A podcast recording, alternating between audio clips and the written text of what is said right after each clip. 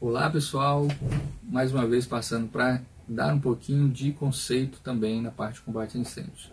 Conceitos que são importantes e que nos trazem clareza para o objetivo que queremos atender. Hoje sobre Deep Sea Fire, que é um incêndio que queima em profundidade. É, classe de incêndio geralmente é classe A, mas não existe só esses três tipos de classe. Né? Existem outros tipos e outras análises de incêndio que precisamos atender e atentar. Um incêndio em profundidade geralmente é em materiais de acabamento de, de edifícios, sofá, esse tipo de, de combustível.